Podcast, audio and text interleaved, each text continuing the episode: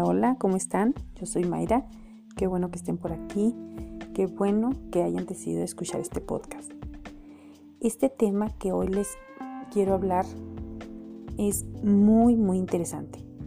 Y claro, obviamente habrá escépticos, pero a mí me parece un tema tan bonito. Hoy les voy a hablar de ese acuerdo de las almas para enamorarse en esta vida. ¿Será que esa persona que hoy amas o que te interesa tanto es tan importante para ti porque ya la amaste en una vida pasada? ¿Porque hubo un pacto, un juramento, un decreto? Mira, teniendo en cuenta que la energía no se crea ni se destruye, solo se transforma, es claro que al morir no desaparecemos así como al nacer no inicia realmente nuestra existencia. Estas ideas claramente van a tener resonancia contigo según tu sistema de creencias. Entonces puedo decirles que si tienen ideas muy radicales basadas en el cristianismo, en el catolicismo, y también he sabido que la Biblia tenía bastantes evangelios, muchos más de los que conocemos, y que la iglesia eh, no sé, en algún momento decidió convenientemente omitir ciertos evangelios y entre ellos los que contenían ideas acerca de la reencarnación.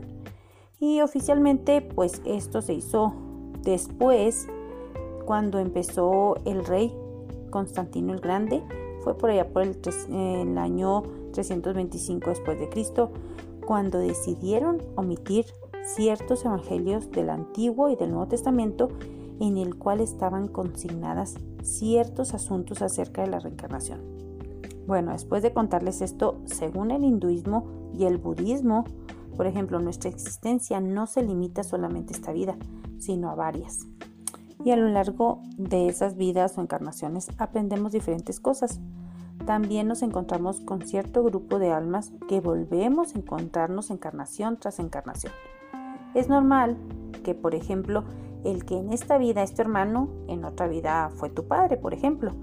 Y aquí la importancia de las palabras. Muchas veces nosotros pronunciamos decretos y entonces suceden que, por ejemplo, en otra vida tú pudiste haber dicho a una persona, no importa lo que pase, yo voy a amarte siempre. O siempre vamos a estar unidos. O no importa que nos separe el destino, en otra vida nos vamos a encontrar. O quizá algo más fuerte, no voy a amar a nadie más que tú en toda la eternidad. Cuando se hace este tipo de decretos, ese tipo de juramentos o pactos solemos cumplirlos a cabalidad. Y entonces cuando volvemos a reencarnar, nos encontramos con esa persona. Entonces es normal que cosas que quedaron pendientes en una vida, alguna cosa por sanar, alguna cosa por perdonar, alguna cosa por aprender, nos encontremos como en un plano, digamos, intermedio entre la vida y la muerte y decidamos cómo vamos a vivir ese algo que nos quedó pendiente en la siguiente vida. De ahí que no siempre son fáciles las cosas con la persona que nos encontramos. De hecho, quizá tú sabes quién es esa persona, pero han tenido demasiadas diferencias, digámoslo así, y es normal con las almas gemelas que inicialmente tengan que pasar por muchos momentos amargos antes de ponerte, poder tener una unión armoniosa, una conexión con esa persona. ¿Y cómo puedes saber cuáles son las señales que te corroboran que tú conoces a esta persona de vidas pasadas? Mira, te voy a decir algunas señales y ya tú vas a ir viendo con esta persona, pues, ah, me está pasando esto y, ah, bueno, pues entonces ya la vas ubicando para que tú te des cuenta si la conoces y si tiene algún pacto, si tienen algo que venir a cumplir en esta vida, pero ya se conocen de vidas pasadas. La primera señal es muy común. Tú al verla sientes, ya la he visto antes, ya la conocía. Por lo general suele presentarse primero en sueños antes de presentártela físicamente. Entonces tú como que ya has soñado, como que ya la has visto, como que ya la conoces, pero no sabes de dónde. Tú simplemente sabes que esa cara es muy, muy conocida. Segunda señal. Cuando se están conociendo y tú tienes una percepción de que a esta persona tienes una conexión muy fuerte con esta persona, pero al mismo tiempo como que te repele. O sea, no es nada más todo, que te la vas a llevar muy bien. No, inicialmente puede ser que se caigan muy mal, que no, no la soportes, pero después de que convivan, después de que tengan que hacer algo en común o algo así, resultan siendo las mejores amigas y todo eso que inició súper mal termina súper bien. Tercera señal. Una vez que tú empiezas a conocer a esta persona, tú te das cuenta de que por alguna razón tú intuyes en sus reacciones. Que a pesar de que realmente no la conoces bien, sabes sus gustos, sabes que le da miedo, sabes cómo eh, reaccionaría ante determinada situación.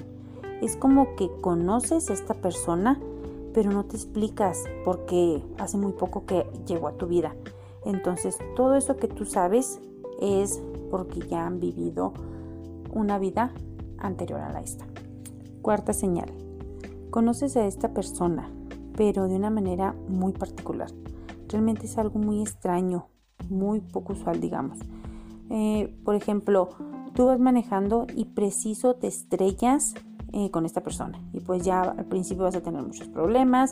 Claro que no se conoce en un ambiente muy padre, pero en lo que van arreglando todo lo que tiene que ver con el daño del carro y todo, empiezan a entablar comunicación y después se va dando una muy bonita amistad. Sienten una conexión.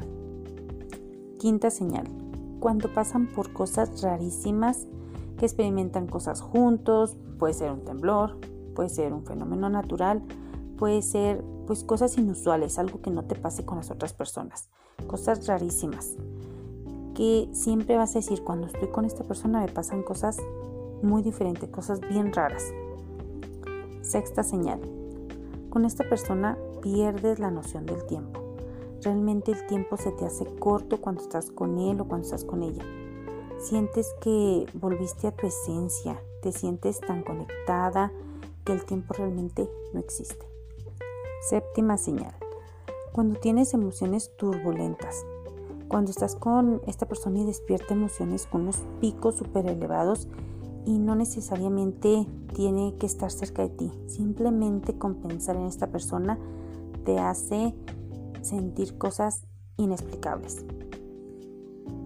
Octava señal. Desde que esa persona apareció, ya nada es igual. Marcó un antes y un después. Y novena señal. Los ojos. Los ojos son la ventana del alma. Realmente cuando una persona te mira, te está diciendo muchísimo más que con las palabras.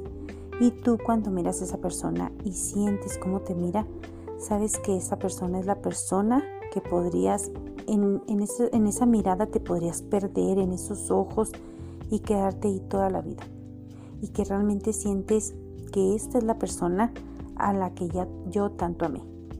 Sientes ese hilo invisible que te une a esa persona por alguna razón que realmente pues no te lo puedes explicar. Bueno, pues aquí les dejo estas nueve señales para que tú mismo descubras si esa persona que llegó a tu vida pues ya la conocías tú de vidas pasadas y pues por alguna razón, alguna razón muy importante llegó. Pues esto fue todo. Espero que te guste, espero que te sea útil. Es un tema muy bonito, muy interesante. Sabes que te amo mucho y deseo que seas muy, muy feliz, que crezcas en todas las áreas de tu vida. Te mando un abrazo y un beso. Chao.